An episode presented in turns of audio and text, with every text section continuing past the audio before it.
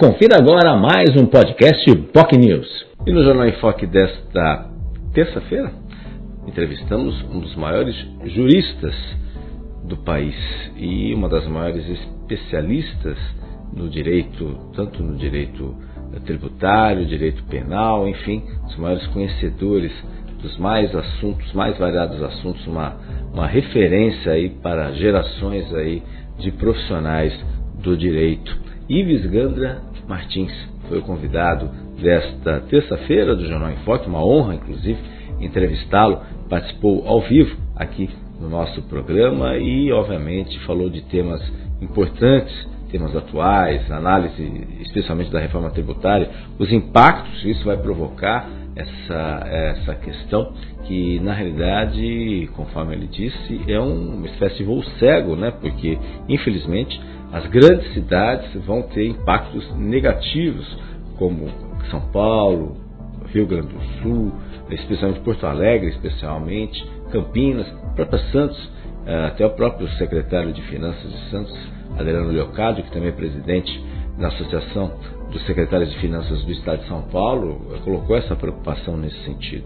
E, obviamente, há uma preocupação do aumento significativo. Ele acredita que hoje que a, a, o índice do IBS seria de 25%, a tendência é chegar no hoje a 28%, só que o número de exceções vai crescer cada vez mais e, obviamente, vai ter um impacto cada vez maior nesse cenário. Enfim, é uma preocupação muito grande porque ele tinha sugerido que fosse efetivamente primeiro identificar os impactos que efetivamente os estados e os municípios vão ter, principalmente aí os que vão perder a arrecadação. Se 3.900 no total, no total de 5.570 vão ganhar, uh, você tem uma quantidade expressiva também dos grandes municípios que vão perder na arrecadação. Isso, obviamente, há uma preocupação nesse aspecto, porque você já tem orçamentos já montados, tem toda uma estrutura já uh, estruturada e efetivamente isso vai impactar o dia a dia das cidades. Não bastasse isso, uh, os municípios vão trabalhar com questões paralelas, né, simultaneamente. Né?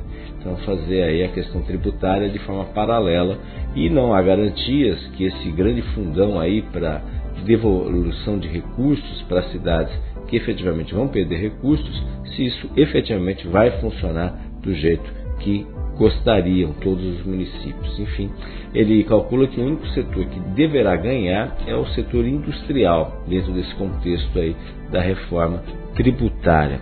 Uh, no caso de São Paulo, só São Paulo, como ele citou, uh, ah, 23% do orçamento do município vem do ISS, que é o Imposto sobre Serviço. Algo muito semelhante ao que acontece em Santos também tem uma participação efetiva na arrecadação do município. Né? E, segundo o, o nosso convidado, o jurista Ives Gandra Martins, uh, o prefeito de São Paulo já sinalizou que, se isso acontecer, São Paulo vai perder 15 bilhões de reais. Certamente um impacto enorme aí nas finanças do município. Né? Enfim, são preocupações enormes aí, vai haver uma pressão enorme para todos os setores e as exceções vão crescer cada vez mais, que hoje, hoje a gente vai ter um IVA, que é o Imposto de Valor Agregado, o maior do mundo. Né? a média de 25 já está beirando a 28 e as exceções vão crescer cada vez mais. Mudando um pouco o foco, mas falando obviamente do trabalho do Supremo Tribunal Federal, ele falou aí dessa questão muitas vezes discutida da ingerência do STF junto com as questões uh, do Congresso Nacional, né? E isso, isso de certa forma tem um peso significativo nesse sentido. Ele até lembrou aí que sugeriu uh, na ocasião né, que a própria escolha dos ministros do Supremo fosse baseada aí então, com nomes sugeridos, seis nomes sugeridos pelo Conselho Federal da OAB, eh, seis nomes pelo Ministério Público Federal e Estadual e seis nomes pelo Judiciário, que aí totalizando 18 nomes, e aí dentro dessa lista seria indicado aí o ministro do Supremo, mas isso acabou não acontecendo hoje, esse papel compete ao presidente da República toda vez que alguém precisa se uh, vai se aposentar ou por alguma razão também pede para antecipar a sua aposentadoria, como já aconteceu em outras ocasiões. Né?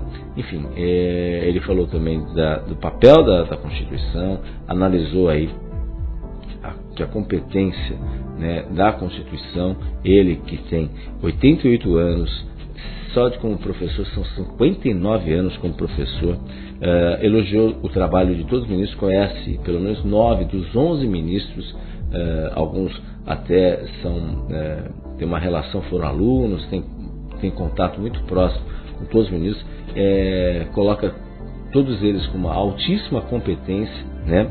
mas ele reconhece que gostaria que o STF, STF voltasse a ao, à fase anterior, né, ao Supremo de antigamente, né, Supremo de antigamente. Enfim, são decisões que muitas vezes polêmicas que acabam envolvendo aí o nosso Supremo Tribunal Federal. Aliás, uh, um dos tópicos foi justamente abordado pelo nosso convidado, foi a respeito da delação premiada do Tenente Coronel do Exército Mauro Cid, feita pela Polícia Federal com homologação do ministro Alexandre de Moraes sem o aval do Ministério Público Federal.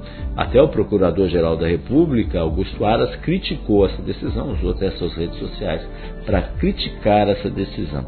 Segundo uh, Ives Gandra, o, ele entende que o Ministério Público está correto, que a Constituição, uh, no artigo 129, é muito clara que qualquer ação penal é, é, é de responsabilidade é, privativa do Ministério Público, não da Polícia Federal. Né?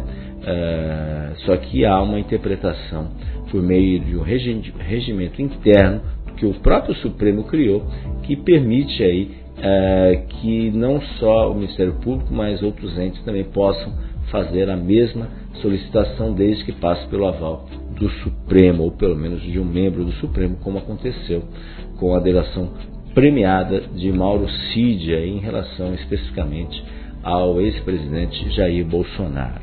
Né? Enfim, vamos verificar aí o andamento dos processos, uma opinião importante do jurista Ives Gandra, Grande, Grande, Grande Martins, uh, Ives Gandra Martins, falando aqui sobre um tema importante. Assim, outro assunto polêmico que ele também abordou foi a decisão do ministro Dias Toffoli a respeito do cancelamento de todas as provas do caso Odebrecht, na famosa operação Lava Jato, que incriminou aí dezenas e dezenas de políticos no, no país. Infelizmente, uh, o sistema político brasileiro, e ele coloca também o italiano, que foi o projeto Mãos Limpas, mostrou que o Brasil, uh, no Brasil e na Itália não se combate a corrupção, pois não interessa aos políticos. Enfim, dá a sensação que o crime compensa aqui no Brasil, porque as pessoas que denunciaram, e ele citou o caso do, do ex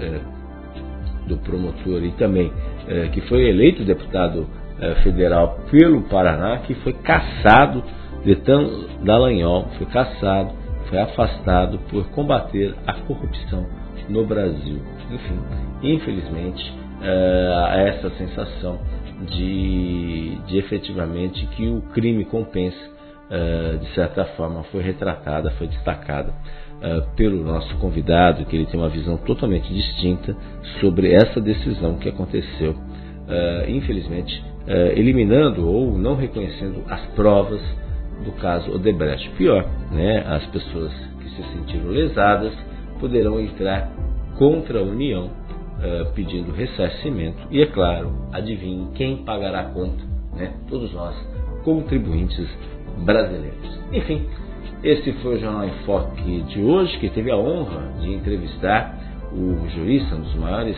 juristas do Brasil, Ives Ganda Martins. Ele participou ao vivo e você pode acompanhar o programa, caso não tenha assistido, pelas nossas redes sociais. Nosso Facebook, facebook.com.br News, nosso canal no YouTube, youtube.com.br TV. É importante você se inscrever em nosso canal. Você também pode nos acompanhar pelo Threads, pelo X, que é o ex-Twitter, né? agora, para quem não sabe, o X, ou X, melhor dizendo, que é o ex-Twitter e demais redes sociais do Boc News. Lembrando, 3 horas da tarde, a reprise na TV com Santos, canal 8 da Vivo e canal 11 da NET. Claro, a gente agradece sua audiência, agradece a sua participação. Lembrando que nessa quarta a convidada é a vice-prefeita e secretária da Mulher, Renata Bravo. Ela participa ao vivo a partir das nove e meia da manhã. Mande suas perguntas pelos nossos canais. Tenham todos um ótimo dia e até amanhã. Tchau, tchau. Você ouviu mais um podcast Boc News.